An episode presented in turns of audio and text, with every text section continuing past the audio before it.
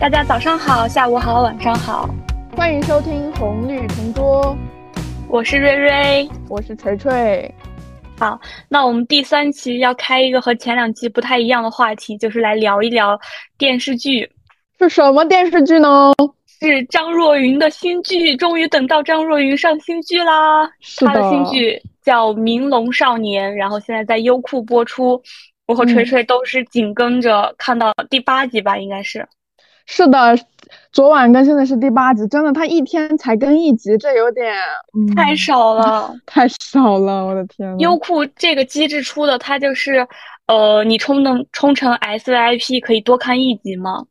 对，就但实际上，对，但实际上就是你花那个钱，你只能多看一集，你不是每天都能多看一集。嗯，是的。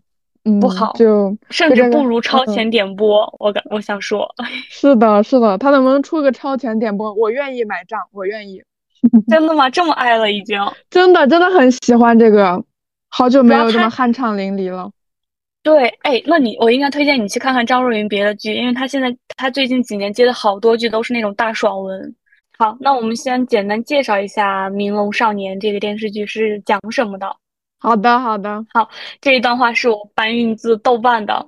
嗯嗯，他说，忻州市民办高中明龙实验中学为了更好的发挥学生的潜力，成立了以优秀英语教师雷鸣，就是张若昀饰演的，和心理教老师桑夏，就是黄瑶饰演的为首的高三十一班。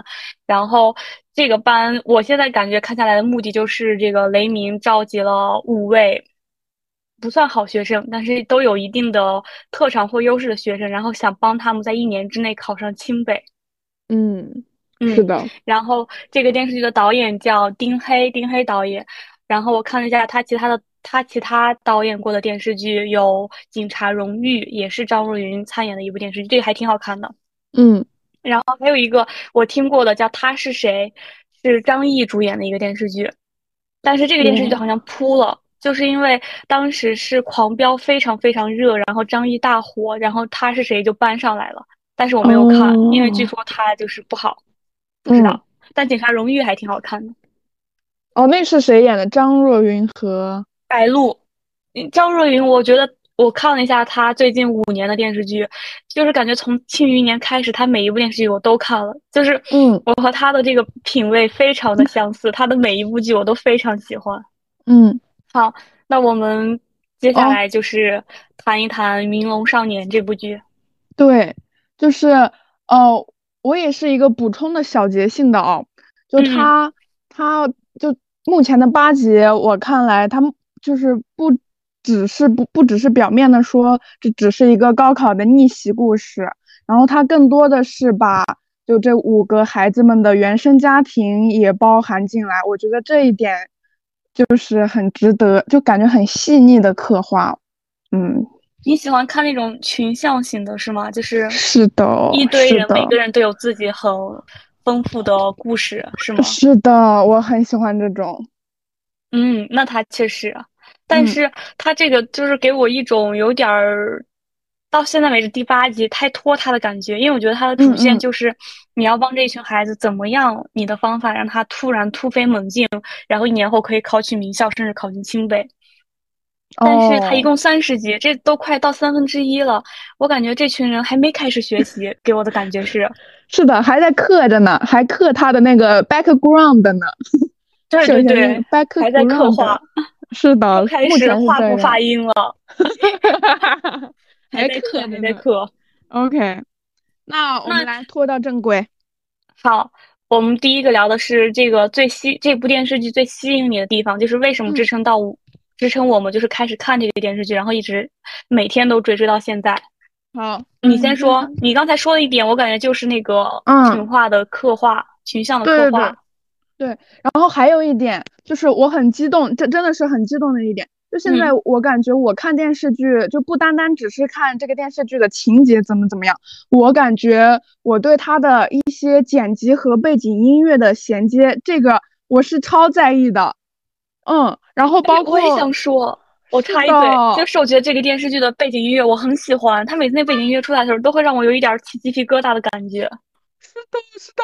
接下来我就要说了，就刚好是我在上班摸鱼的时候，就读这个杂志，杂这个杂志是《三联生活周刊》，是我从垃圾桶上面捡到的。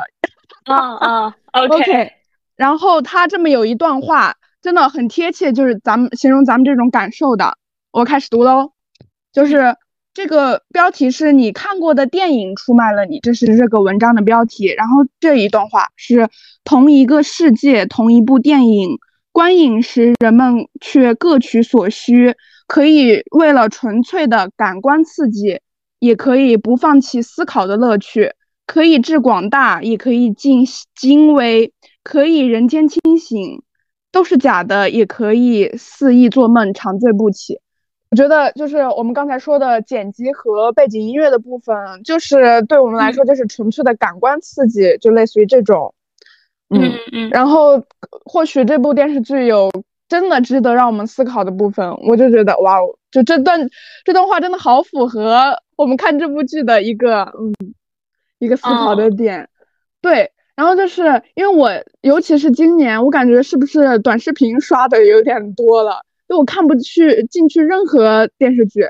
嗯，哦，哎，我我我身边有朋友，他也这样，就是他总是说，哎，我要看这个电视剧，结果过两天告诉我说，我在短视频上已经刷了好多他的 cut 了，我都已经知道他的情节了，但是我还是更喜欢就是看电视剧，看一长段电视剧。嗯，因为短视频老是刷下来之后，给我感觉没有什么收获，但是好多那种细节或者呃情节，感觉就是那种一段解说视频或一个短视频不能表达出来。短视频在我这的作用就是，我通过短视频知道这个剧要开播了，然后我很有兴趣，那我就去看这个剧。哦，嗯，哦，我觉得这样很好哎，但是我我是好像因为我之前刷短视频都很少，但是。这两个月有点闲了，我就把那个短视频拿起来看，我感觉对我造成的影响还是蛮大的，就是我真的看不起进去任何长段的东西了。嗯嗯嗯，是这样的。然后，那我们说到这个电视剧，就我看第一集的时候，哇哦，就是它是先来一个前摇，然后再是片头曲，然后再是对对对对。哇哦，我就觉得好精妙啊！那个前摇，我以为就是已经切入正题了。当时哦，那我看看，然后哦，哎，怎么开始播放那个片片头音乐了？而且他那个片头曲就是做的很不一样，我没在那种现代电视剧看过那种片头曲，我感觉是的，就是感觉像个科幻片一样的感觉。是的，我超喜欢那个片头曲。对我，我对对对，是这样的，因为他们就是像像很多人穿着那个宇航服。然后走向那个什么月球啦，什么希望之光啦，类似于那种。然后我看到这个片头的时候，我就又想到了超级市场的一个呃，假若今夜来临二零二二的那个 MV，可以，然后待会儿可以分享给你看看哦。哇，我就觉得哇哦，就是一击即中，我就看下去，我就必须要看下去。然后包括是的，天呐，我要我要反思一下，因为我那个片头曲每次都。看两眼，可能看了几秒钟就拉过去，又开始进入正片了，都没有把它关上了。我我在就是我在想，就咱们不是要录这这播客嘛？我在每次看那个片头曲的时候，我就想着，嗯，这个或许可以作为我们的就是片我们的播客的片尾。我觉得啊，也也也很不错。我一直在这么想，真的很好听，非常好。对，嗯。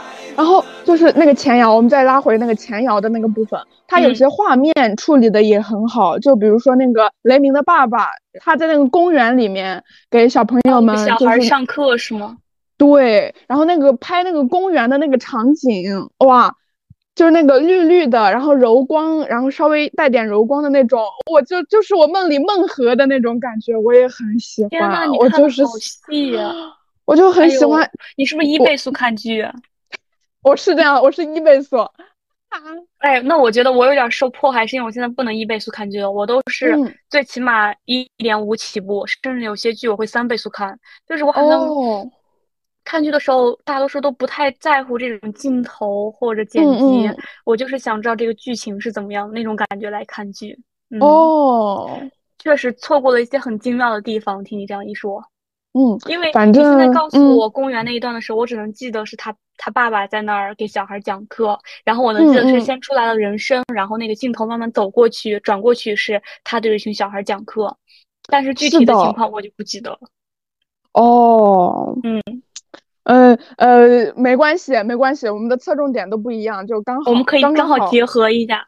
是的，你说你你让让我谈情节的话，我脑子可能就有点断弦了。我就是嗯，就很搞笑，就真真的是互补，我们就是那个互补，真的太互补了。嗯，然后第二个点，第二个点哦，嗯，也是我就是第二个点了啊。好好好，第二个点知道了，知道了，老师听着呢。就是那个古诗，就刚才呃那个雷爸给孩子们讲的那个古诗是陶是陶渊明的《归去来兮辞》，然后我想他高化了，你情节不记得，这你都记得，很搞笑。是这样的，是就是播到就后面几集的时候，大家都在朗读，就是高中生们在朗读一个呃古诗，叫什么“羁鸟念旧林，池鱼思故渊”。是的。然后我就忘了下文，我不知道下面是什么。我啥了？感觉我是一个文盲在和文化人讲这期节目，怎么办？哎呀，不要就这样，我只是文化点，我就是在古诗这里，就让我就想到了一点点。然后我不是一个文化人，我不是。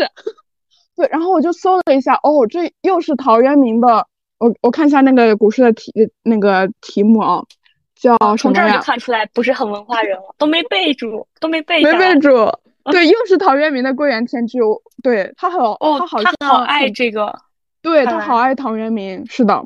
哇，你这个可能就是有一点小彩蛋那种感觉，可能作者 编剧选这个的东西的时候，想借用陶渊明来表达一些什么，只不过被我因为我不知道陶渊明有这些东西，我全忘记了。高考语文考场走出来那一刻，我就忘记了，忘记了。所以，OK，所以我没有捕捉到这个点。我希望它是个彩蛋。嗯，然后我是我是看到古诗这个这个嗯读古诗这个环节，我就突然想到我在今年八月份的时候，就不是呃要那个那个，我是我是很功利的，我是为了要准备那个，所以我要要看一些书啦什么什么的。你就准备保研呗？保研是一个什么敏感词吗？会被封掉吗？哎呀，我害羞了，真的，好像真的在我这儿。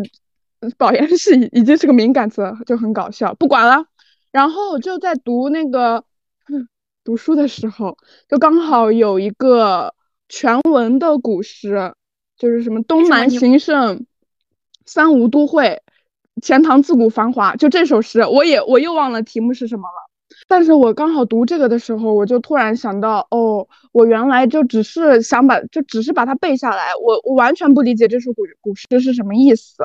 然后，然后这这又说什么钱塘自古繁华？就是我今年八月我在看这首诗，就觉得，哦，因为我我我上的大学的地方也就是在钱塘 钱塘江的旁边，然后就读着这个诗，哇，我觉得感触，哎，有点，哎，感觉来了。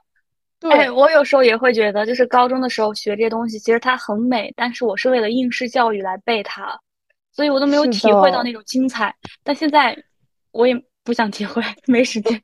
Sorry 啊，Sorry。我懂，我懂。嗯，然后就就是说，呃，感觉以前的教育就是就其实就是填鸭式的教育了。然后，嗯，所以我觉得学习，哎，怎么又填学习了？但但确实是真的。就学习的话，对我来说，我更希望的是那种感受先行的学习，就是我感受到这个了，然后我再我学习它，我会记忆的更深刻，类似于这样。对，所以他这个电视剧里其实出来了一些教学方法嘛，比如说他那个语文老师，还有那个英语教学，是很喜欢这种方法，是吗？英语那个我可能会喜欢，语文那个我没有那么有文采，我就。我觉得他英语和语文都很扯，我觉得他这么学一年时间根本不够用，根本考不上清北，是我我的感受，是这样的。他这一点都不中国式教育。是的，就是你说你放到什么高一，可能培那那时候培养，我觉得时间是够的。对对对，嗯。但现在就一年了，然后你 让一群差等生想要考清北，然后你用这种方式，会让我觉得。我代入不了，就是从我高中的教教学经验，我就是完全无法代入。嗯嗯嗯，所以感觉他们每天在那儿玩儿，就是没有给我一种在上学很励志、让我很澎湃的感觉。嗯嗯，反正到第八集目前是没有这种感觉。是的，是的。对你这么一说，就就一下子好像击中我，击又击中了，击中都要有个动作是吗？是的，现在都是流行手势舞，短视频果真看多了。是的，手势舞了，我现在真的哇！我现在才意识到，就就当时看的时候，我觉得哇，好快乐啊！我如我如果这样学，我早我肯定会就是考的更好一点。然后是吗？你这么一说，我我我看的时候说，我如果这样学的话，我就没了。太搞笑了。然后你这么一说，我就觉得确实是时间不够。如果这样学的话，OK，嗯嗯嗯，吸引我的点我讲完了。好，我来讲吸引我的点。嗯，吸引我的点最主要就是因为是张若昀主演，因为正好在这个剧开播的前一周，我也不是很关注说他有什么剧什么时候上来，然后我就在和朋友随便的聊天，因为我一直很期待《庆余年二》上。嗯。我就说张若昀最近接的戏非常对我的胃口，然后我非常期待他的新剧。结果过了一周之后，突然发现就是他的一个剧开播了。我说哇，张若昀，我去看看。一看就看进去了，就是我觉得确实还挺好看的。从前几集，然后是的，看完之后，因为那天很不满足，他只能看第一天只能看三集还是两集来着。我就想那怎么办呢？找找他的原小说吧。结果发现他没有原小说，他改编自一个日本的电视剧叫《龙樱》。我就说，那就去看看那个日本的原电视剧吧。我就还去把那个专门看了一看。嗯，我们后面可以等他讲到后面，我们可以再单独说一说《龙樱》这个电视剧。对，这是吸引我一个点，就是因为是张若昀主演。第二点是因为我一直很喜欢看这种类似什么爽文。类似的剧就是一群不好的人，或者说很励志的剧，就是有一个很厉害的人，或者一群不太好的人，但是经过他们的努力，然后他们也确实可能会遇到一些阻碍，但是最终他们会进步的非常快，升级的非常快，几乎畅通无阻的到达某一个比较高的位置。对，像这个剧就是让一群学渣到最后考上清北。对，所以我觉得这个设定在我这儿是一个比较吸引我的题材，能让我能够继续看下去。嗯，然后就是他这个剧确实还挺新颖的，包括他单独拍一个片头，不是那种剪辑剧里的画面，包括他每一集的开头都会有一个呃盲盒小彩蛋式的讲一个人他过去的一些故事，比如说有一集开头讲的是雷鸣他小时候的故事，他爸爸精准他的时间，他要几点干什么，从早上起床到出门，然后还有一集开头讲的可能就是。呃，李然的故事，李然小时候经历了什么事情，或者在讲陈雨山的故事之类的。对他以这种形式，就是一点一点的告诉你这里面每一个人是怎么样的，他过去是怎么样的，让我觉得还比较新颖。是的，是的。中间有一些片段也有点新颖，就是 他上课的时候，比如上语文课或上什么课，突然大家就换装了，到一个就是。披着背景的世界，大家换装，谁扮演什么东西，然后大家在那儿假装在上一节课的感觉。哦，就是有点，嗯，戏剧化的感觉。对，还挺好玩的，就不不单纯是一部现代的讲高中生活的电视剧，我觉得元素还挺杂糅的。嗯嗯，哇，我觉得他们想象力有点丰富的。对对对，嗯，然后就是配乐。我现在具体说不出来配乐在哪个点，但是它每个点出来的时候都是让我感觉刚刚好，就是它就是那个画龙点睛之笔的感觉。对，就比如就你刚才说的那个张若昀小时候，他爸爸教他时间管理那一段的配乐，就刚好是配着那个倒计时的感觉，就就感觉让人很紧张，很紧迫感。嗯，是的，真不错，真不错，点赞，点赞，真的很好。那我们接下来来谈一谈这个剧里每个人物、每个角色，因为他目前出来的主要有雷鸣、桑夏，还有算五个学生。他那个班十一班有五个学生，是的，五个学生加两个老师这样的感觉。然后十一班之外还有一个学生是李明德演的，哦，是那个那个那个姓沈的那个。哎呦，我来就那个校霸，哇，那个对对对。也不叫校霸，他叫做霸凌男学霸，因为他不是年级第一还是什么，就是学习很好吗？哇，就那个嗯那个坏小孩一出场，我就我就很害怕，我担心他会闹这五个小孩什么什么，呃，尤其是闹李然。现在李然是我的呃小宝贝，是吗？他叫 沈耀，我查到了，他叫沈耀。沈耀，天呐，那我们来挨个说一说这几个人吧。首先来讲雷鸣。雷鸣的话，啊，我觉得他首先，我我先来啊，嗯，我感觉他首先好鸡汤啊，就有有的有的表现非常的鸡汤，让我会想到初中的班主任。嗯，哎，我也有点这种感觉，就是他让所有学生站在同一排，然后说什么你前进一步，什么你后退一步，就是那里我感觉有一点小小的尬。我也觉得有点成功学的味道，真的。对对对对对。嗯，我我是总结的很好。嗯，然后是到目前为止，我感觉他身上的，在我来看，就是闪光点，除了他当年仅用了一年时间考上清北之外，就是好像在我看来，他不是很多么的厉害。就是他现在给我的感觉就是那种，他觉得他可以，所以他认为每个人都可以，他以这样的理念想把每个人都培养进清北。但是从实际情况来说，我并不觉得就是考这个东西是，你努力一定行，或者说你随便抓几个人就一定行感觉。嗯嗯哦，还有他还有一个点，就是他那个学历值是不是？那学历值，哇哦，那个公式我看了一下，哇哦，好长一个一个。占一页 PPT 的公式，对对对对，我就不懂啊，就是有什么科学依据还是说什么的？我嗯，就感觉很长很唬人。我当时二倍速看的，我就说呃，我说好好好好，那你就这样吧。是的，他很都不知道出来干嘛这个东西。对，这就是他可能就是一点我们嗯觉得说不太喜欢这个人物的一点，还是就怎么说，反正就是这样喽。对。对，然后还有关于他，还有就是他小时候就被爸爸管的那么严，然后嗯嗯，然后爸爸也其实感觉他的心理里边，他和他爸好像关系非常的远，他就是很多事情在刻意的说这件事儿和我爸没有任何关系，这是我一个人的，你不要觉得我受了他的影响成为了现在，就是我就是我跟他完全没有任何关系，在试图撇清他们的关系这种感觉。嗯，然后还有一个是，你会介意剧透吗？我不介意。太棒了！还有一个就是因为我开弹幕看嘛，嗯，然后弹幕会说他这个人物之前好像还教过一个学生，涉及到一个学生跳楼的事情，好像，所以他的他的背景还挺复杂的，具体怎么样我也就不是很清楚，得我往往后看。哦，哦，好像对，好像我在看哪一集，就第第七还是第八集的时候，就就好像有这么一个小片段闪过，我不知道什么意思。对，就是有一个学生从他面前那样。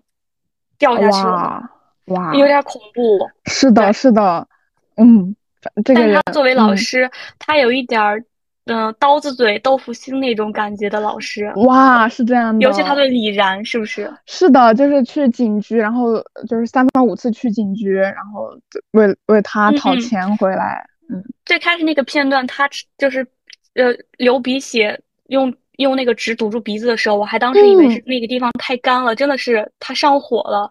没想到后来就是揭开这个谜底的时候，发现他原来是为了他去讨钱的。是的，我以为我当初以为他觉得那个因为是个公共厕所，我觉得他以为那个太臭了，他就塞住。就我还以为编剧是为了刻画他就是会有讨人厌的那一面，人设对，什么一面？当时就是讨人厌的一面，我就觉得。哦，那哦，我我我想的这么好，肯定是这样的。结果，哇哦，是个温情的，原来是人家人性光辉的一面。是的，就还蛮好的。但这个我有点儿，就是不太确定的是，我记得之前的剧情是这个李然在他的店里，然后对面店铺那个老板来找李然说：“你给我租下我的店铺。”嗯，但是我记得当时李然并没有直接把钱转给那个店铺的老板，好像是事后才转的。但是按照按照雷鸣的那个情节，雷鸣是当时就找那个老板去要那个钱，我不太确定这里的逻辑能不能对得上。哦，嗯，是的，是的。李然给钱的时机是在什么时候啊？嗯，是这样的。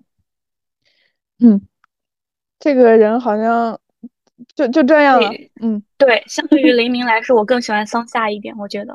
哦，桑夏。桑夏这个演员哦，就是就是这看这部剧的时候，我没有提前看他的那个演员设置什么的，然后我是越看越觉得哇，这个演员设置很惊喜。就比如说这个演桑夏的那个黄瑶，他有个电影叫《过春天》，是我很喜欢的。嗯啊，是吗？我我没看过，我还专门去搜了一下他的剧，就是他在一些比如说什么《县委大院》，还有什么《奇迹笨小孩》里都演过配角，但是我对他的脸没有太多的印象。嗯，真的，郭春天真的，嗯，可以去看看，是吗？很好看。他演一个电影吗？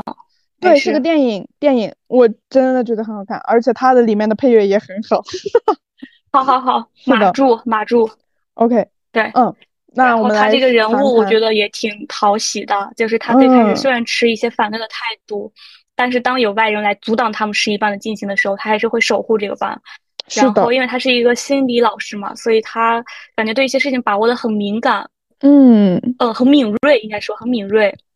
对，对。然后处理一些事情也非常的高情商，我还挺喜欢他的。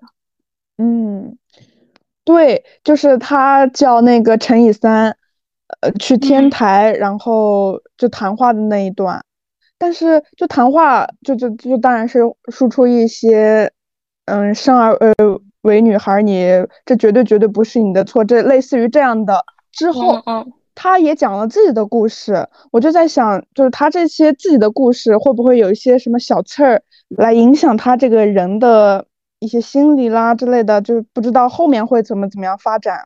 嗯，目前他在我这儿看起来是一个，哎呀，我感觉我还没有挑出很大的错的一个人。是的，是的，有这样的感觉，蛮讨喜的。嗯。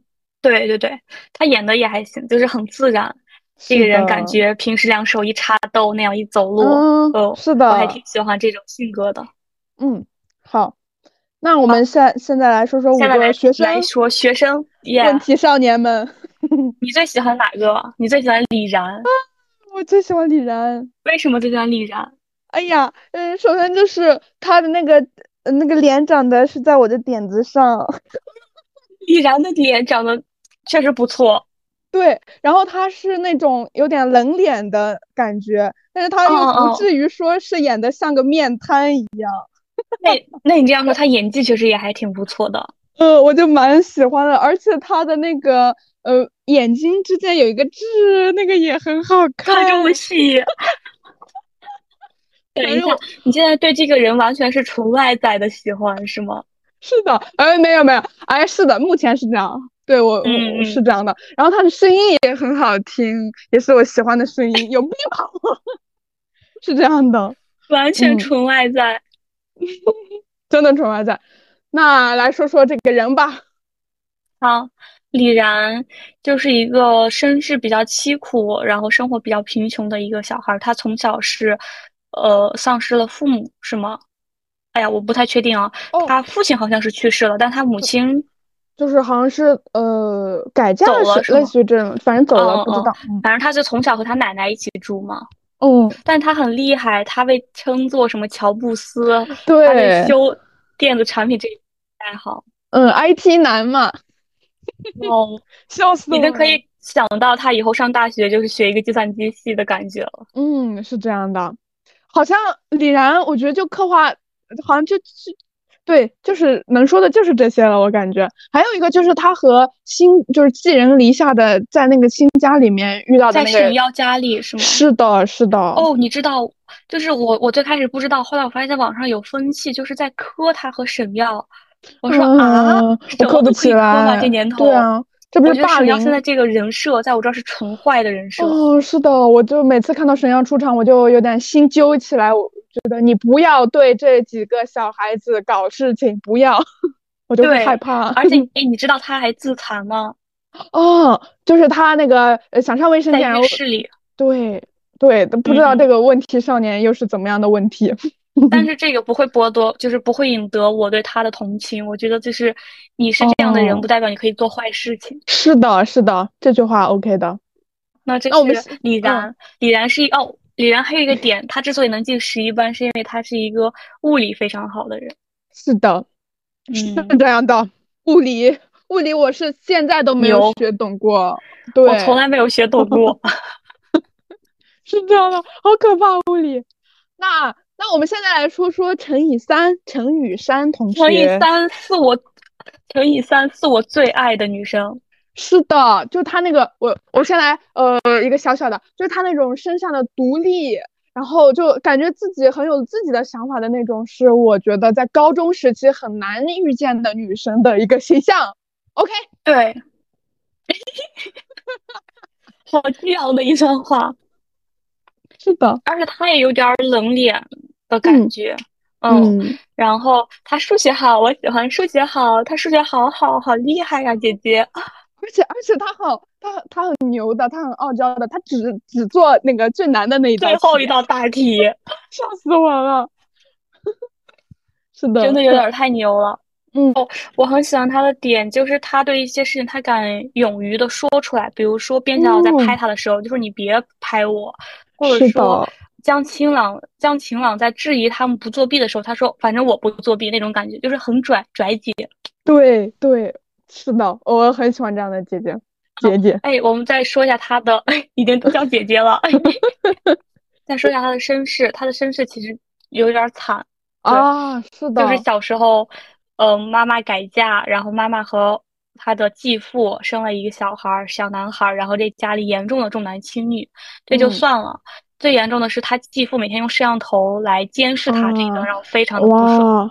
对我然后，陈雨山有点太懂事了。程雨山，他这名字真的很难念，叫他程一三 吧。陈一三吧，有点太懂事了。就是他发现那个摄像头之后，他选择用自己的方式去报复了一下，小小报复了一下他的继父，但是他也没有把这事儿告诉他妈妈，因为他觉得自己妈妈肯定会很难做，他妈妈已经活得很辛苦了。哇哇！你说到这个点，就他妈妈已经活得很辛苦，这个点又让我就就是剧情之外的东西，我先又来插播一下，就是有时候就看到这个，我我会想到自己的妈妈，就自己的妈妈有的时候就表现也也不是说表现，应该是真的就是很辛苦，然后不对，然后我就也是刷到一个小红书的帖子，对不起啊，我最近很沉迷一些网络，然后他就说。就就就类似于那个帖子是妈妈很不容易这样的，然后底下的评论就是说，嗯，就就是作为女儿，我我我又想着是就怎么样去帮妈妈摆脱这种这种的感觉，或者把她拽一拽啦，类似于这样，嗯，然后然后有一条评论，我现在就印象很深很清很深刻，到底在说什么我，嗯，印象很深刻，清醒，印象很深刻，笑死了，他就说，呃。就是并我们并不能帮妈妈去摆脱什么什么的，但是我们可以，就比如说妈妈勇敢的时候，妈妈在勇敢的时候，我们就要去支持她。就妈妈在做出勇敢的事情的时候，我们就毫不犹豫的去支持她。我就觉得做到这一点已经很棒了。嗯，说的对，对对。所以下次我妈说买什么衣服的时候，我就说买买。虽然我每次都这样。笑死了！说这个我我我没什么代入感，我觉得我妈活得挺舒服的。哦，嗯，对，我觉得，嗯，这样活得舒服一些。嗯，是的，我觉得我妈妈，我自己觉得她不舒服的感觉，可能是她在生了二胎之后，嗯，然后有点太辛苦了，是吗？有点太辛苦了，我觉得可能也会有一点产后抑郁的那种啊，那种感觉，就是会有点细微的，嗯。对啊，反正就真的很苦，而且对，就是这样的。嗯，就是真的很心疼他，就真的很心疼他。对，我给妈妈打电话。对，确实，我感觉可以在一定程度上缓解。我妈现在已经变本加厉，你知道，我三天不给我妈打电话，我妈说什么我把她已经忘记了，然后说什么。感觉一周已经没和她联系过了。我说幸亏这个网络上现在还能留下一点记录，不然我有嘴我都说不清楚了。是的，就是一个呃小女孩的状态。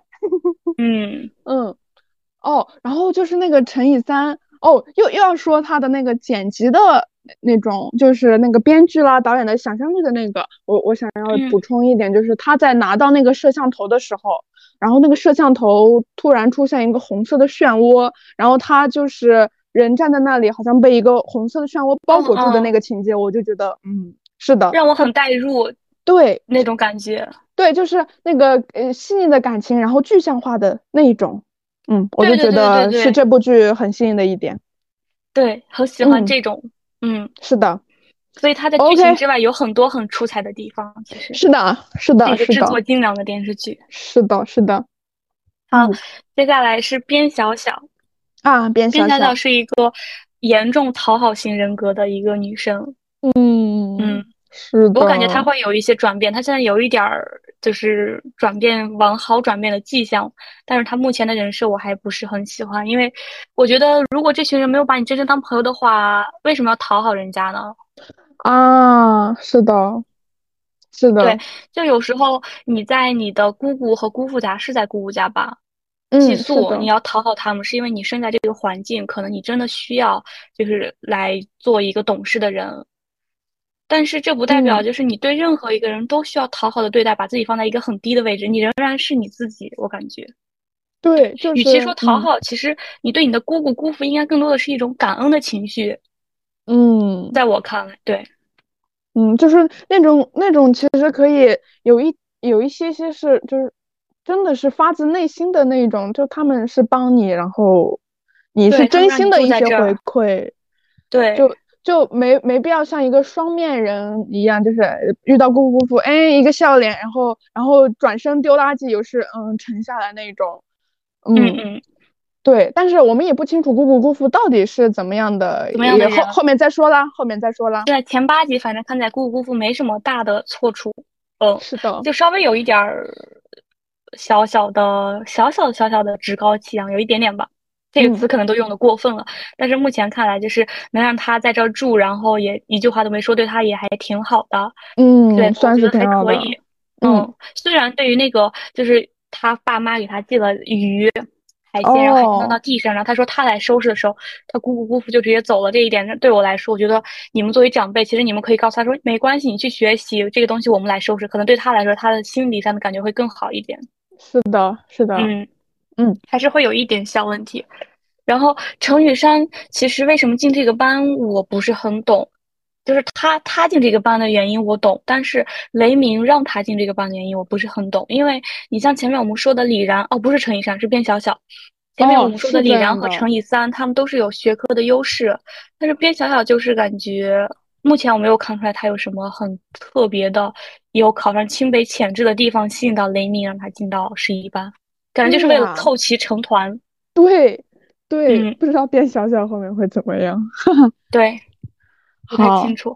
不过这个，我我对标一下原剧的龙樱，因为龙樱里他有他这几个角色几乎是和里边的一些人物是对应的关系，嗯，但是在龙樱里的设定就是只要你愿意来就可以来，它没有这样一个筛选机制。哦，所以有些人他可能最开始并不是为了学习而来的，那他进来这个班的逻辑是合理的。但是如果你既然在这个电视剧里，雷米有这样一套筛选的机制，那又让他们这样进入这个班的话，我就不是很清楚是为什么。嗯，哇，这个很不错哦，很细腻哦。很追求逻辑，我是逻辑大王，你是配乐大王。嗯，我是我是走感情派的，我是感情风的。我走我走理性派哈。是的。那我们下一个边小小，下一个是江晴朗吧？好，哎，江晴朗我还挺喜欢的，我不知道为什么，因为他的外表让我喜欢。我也有一点啊，有一点，而且他的性格就是挺放得开的。你像他当英语课代表，他在那唱歌跳舞，他也不扭捏。嗯嗯，只是爱作弊。No No，对他怎么爱作弊？而且说了，就是就是说了几次之后，他还是有一点想犯的心。对，就是尤其是最新的剧情，就是雷鸣和他妈妈打赌，不是打赌，是不确不确定性。对，是的，好搞笑，我们已经带入这个剧了。就是说让他要在一百五十分的卷子拿到九十分，然后他居然第一想反反应不是说我从现在开始立刻抱着书读，而是说求别人说你给我放放水。嗯嗯，不喜欢，嗯，这点不够励志。对，这点，嗯嗯，是的。哦，那有可可能和他的妈妈的那种强制性的控制欲很强的，很希望这个孩子呃学得好的这种，可能是妈妈对他打压的太重了，怎么怎么样，他就可能吧，只能这样子做。那你也可以学习啊，你就是 哦，不是也是啊，打压归打压，你学是学，不学是不学，你用作弊来假装你来学，来对应打压的话。在我感觉是这个人其实有一点儿小缺点，对，而且就是他的爸爸，不知道你注意到了没？他他的爸爸在知道他作弊之后，好像也没有非常的嗯很炸毛啦。爸爸在在里边一直是一个非常老好人的状态，就好像和他儿子可以称兄道弟，什么都可以的状态。对，就是一起吃零食啦，干嘛干嘛的，一起就是躲避他妈妈的攻击啦，什么什么的，就 而且还疑似有外遇。哇哦，他还疑似有外遇哦！哇哦，对，所以不喜欢，不喜欢，真的不喜欢。他妈妈，他妈妈确实也有他自己的问题，因为他可能是精英出身，他对孩子的要求太严格了。嗯，但是有点太辛苦了，对，有一点吃力不讨好的感觉。是的，是的。嗯，哎，还要说江晴朗的一个点，就是他喜欢说唱，这对于我来说是一个觉得很加分的地方。是的，是的。嗯，哦，他还自己唱，哎，他好像自己还创作，是不是？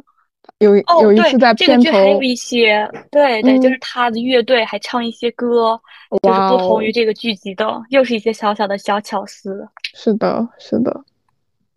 那我们下一位，嗯，江晴啊，下一位是宇阳。天呐，宇阳是这个剧里最真实的人，就是从他的长相、外表。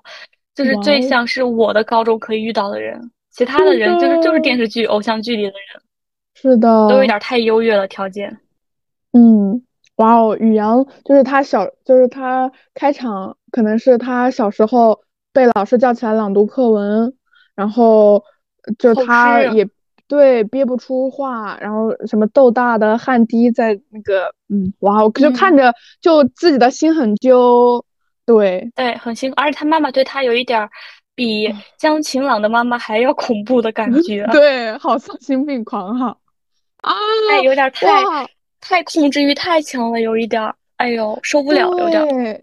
对，就是他中午的时候，他妈妈把他把他叫到，就是阿姨，就是打饭阿姨休息的那个地方，然后在那里擦身体，然后他口里面念的是那个耻辱、羞耻的那个英文那一段儿。妈呀，看的人，哇哦，哎哎，有点不好受那一段看起来。是的，好好难受。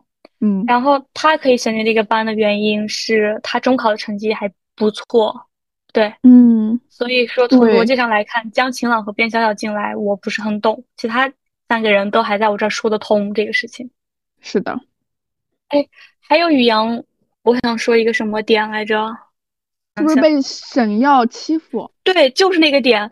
嗯，我不太懂，他就穿一个红内裤，有什么好被网暴的？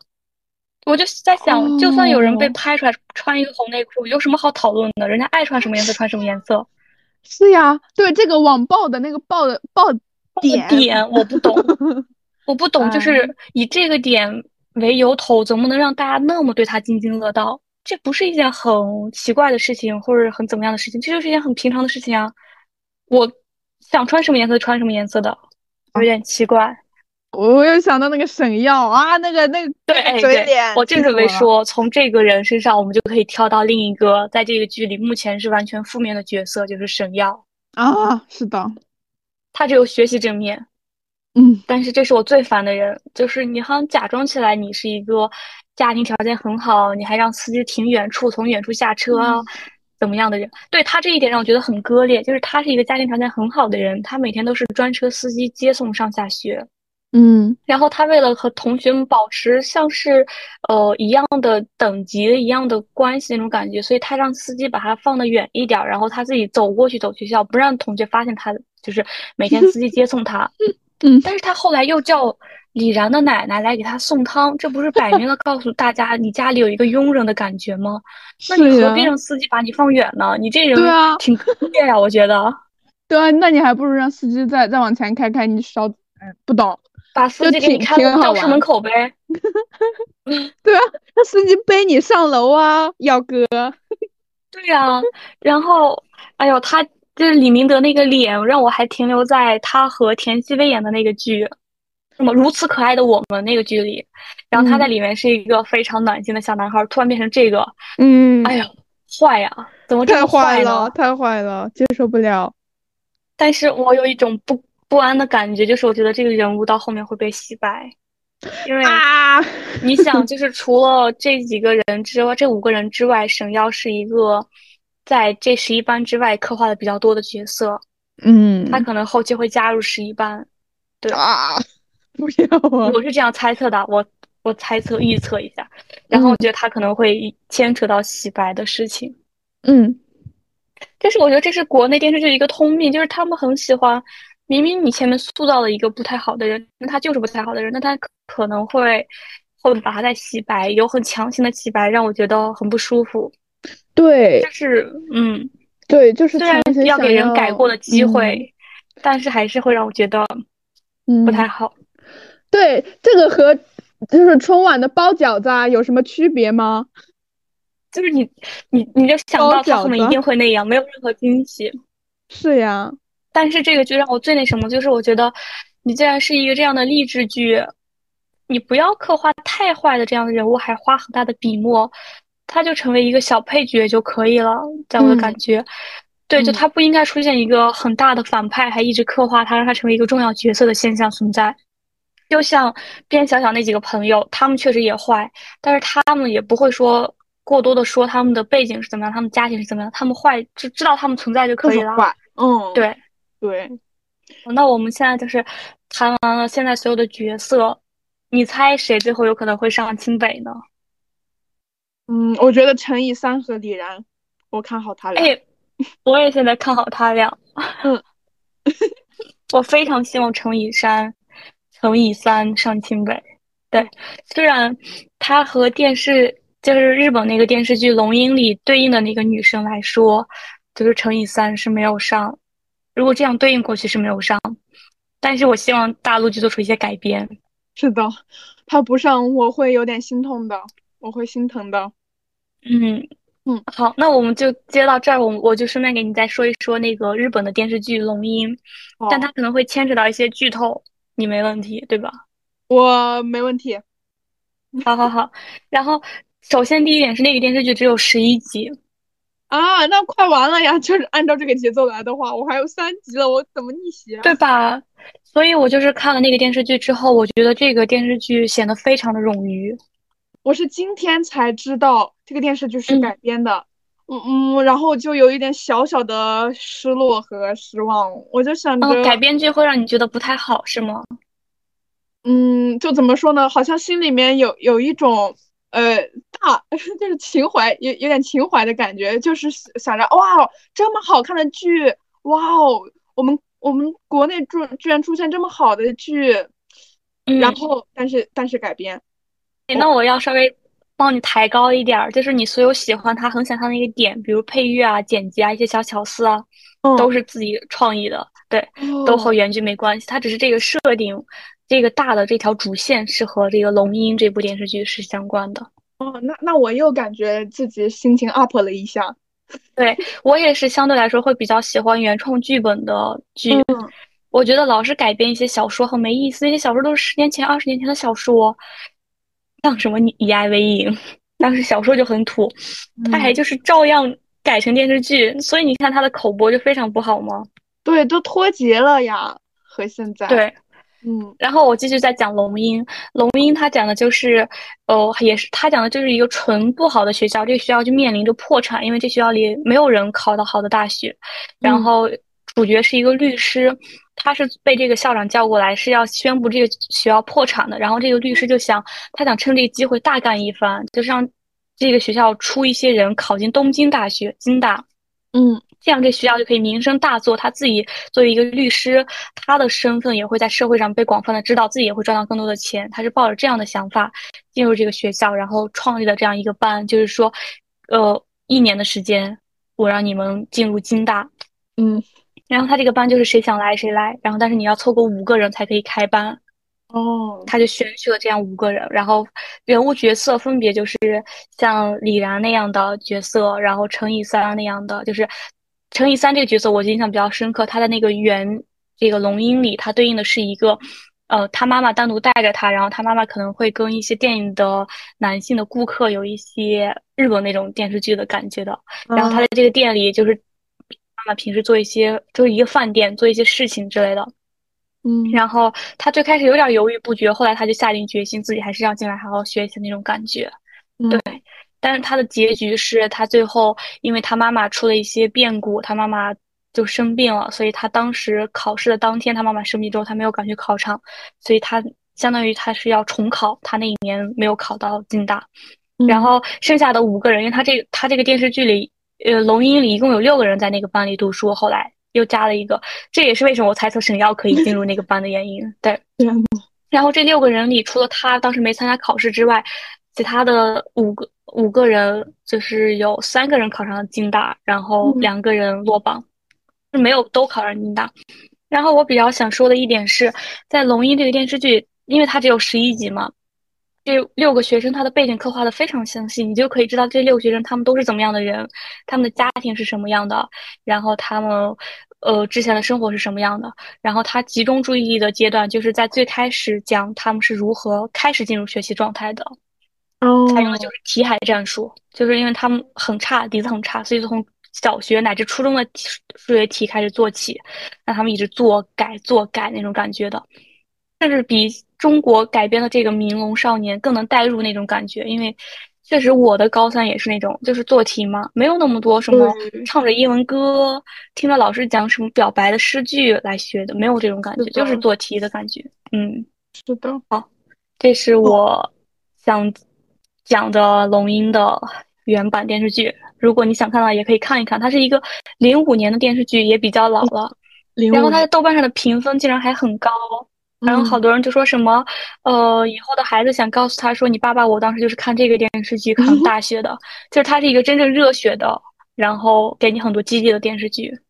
啊，你这么说的话，我就想到我高中的时候看的也是日本的一个电影，叫《垫底辣妹》。垫底辣妹，我看过。哇哦，哎呀，叫沙耶加。然后怎么怎么的？哎，那我忘记他的名字了。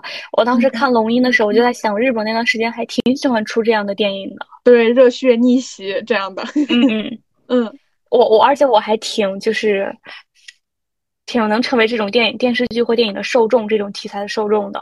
对，所以我我反倒希望《明龙少年》可以更多的来刻画一下他们进步的过程。就是他们是如何从现在这样一个很普通的学生，或者甚至垫底的学生，一步一步的考到六十分、九十分、一百分，甚至到最后接近满分的程度，他们是怎么做到的？对，好，好。那我们就是最后再说一下，就是槽点。你刚才也也提到了，就是剧情相对相对比较冗余，对，而且作为一个中国。在这个环境下参加过高考的学生来说，呃，他不太可能让我带入进去。对他现在的教学模式，只有那个数学老师的出来让我比较惊喜。是的，是的，我还想说，就都八级了，你的老师只集齐了英语老师、语文老师和数学老师，还有多还有多少科的老师还没有集齐啊？你怎么集齐啊？好好让我好着急啊！对，而且就你就剩一年高考了，你十天集训。你第一天感觉就是啥也没干，玩了一圈；第二天进了个监控室玩了一圈；第三天请个语文老师在这讲一节课就玩了一圈；第四天唱几首英文歌玩了一圈，没有让我感觉到很急迫的感觉。是的，嗯。然后我再补充一个槽点哦，就是我我不太懂那个乘以三，就是呃，我们应该是在第一集的时候，他是约了一个一个三十多岁的一个男人。然后他是，对，他是想要说他想独立，他是，但是他想要靠，呃，类似于谈一个男朋友啦，然后这个男朋友带他去某个某个地方。我觉得他和他的原生家庭的环境有点不符合，因为他已经目睹了男人在这个家庭里面的角色，是吗？对他已经目睹了他的那个所谓的继父在那里就干那种事情，然后他又想靠男人，嗯，我不懂。我为你鼓掌，因为我我都忘记这个片段了。他因为他后面的人设塑造的感觉是一个很很自视清高的人，是对，所以他后面那个呈现出来的人物的角色，让我甚至都忘记前面有这样一段的剧情了。嗯，然后感觉他用这段剧情主要是想讲述出来这个乘以三是一个非常聪明的人，甚至他在桌子上摆那个东西都是什么斐波那契是吗？斐波那契。是的，反正就是那个什么黄金那个什么分割，哎，不是，反正就是一圈一圈那东西。对，好像想展示他就是有这样的一个特性，数学很好，然后还会做题那种。我觉得你没必要用这样的方式，没必要用他和一个老男人约会的方式来展现这个东西。笑死我了，是这样的，是这样。嗯，你这样说，我也不喜欢这一点。我都差甚至就是自行把这一点都忘记了，差点。嗯，除此之外，我目前嗯，目前我还有一个就是张若昀的演技，我我也不能说他不好。嗯，就是他是让我能带入进去，看看进去这个人在干嘛的。只不过他给我一些很相似的感觉，就很像《庆余年》里的范闲给我那种感觉。就是我刚才前面也说，我在他身上没有看得出来太多的闪光点，没有看出他有多么有能力的一个人。嗯，他的《庆余年》里也是这样的感觉，就是好像我不不觉得他这个人除了有一点聪明之外，有什么很独特的地方。但是他自己总显示出来自己是那种对于一切事情都了如指掌的感觉。哦，嗯，这两个角色他的演绎有一点太相似了，但是我觉得他们之间可能会有一些更加不同的感觉在里边。嗯，对，这是我唯一想，但是还是很喜欢张若昀，看着他那张脸我就喜欢。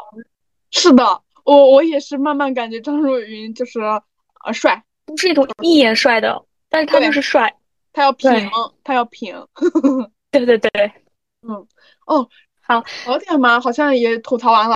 然后我就想，就看这个剧的时候，我会想到自己的高中。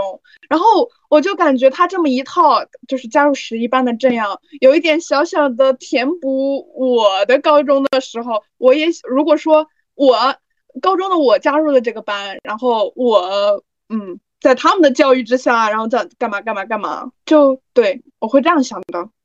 嗯嗯，我和你截然不同。我在想，如果我加入这个班，我就完了，因为我至今都没搞懂这个班在干嘛。说实话，就是他好像信誓旦旦的说什么一年之内让你们上京北这种很很高的口号，但是我没看到他们的努力，也没看到那些学生为了这个事儿，但有有多有付出多大的努力的感觉，就是大家好像都在忙自己的事情，忙直播的，忙忙着什么说唱的。然后另外两个人忙着清高的，忙着高冷的，不能这样说，稍微换一个中性一点的词。对，是的。所以相比来说，龙樱它里边几个角色，就是进去之后，可能是无奈，也可能是被迫，他就是必须要做那些题，做完之后他就是被阅卷，然后知道自己的分数也有失落，但是有一些事情来激励他们继续开始做题，就有一个慢慢转变的过程。嗯。所以还是更喜欢龙樱一点，相对剧情来说，嗯，好，那这就是我们今天所有对于这个电视剧目前的一些想法。总体来说，还是一部不错的电视剧。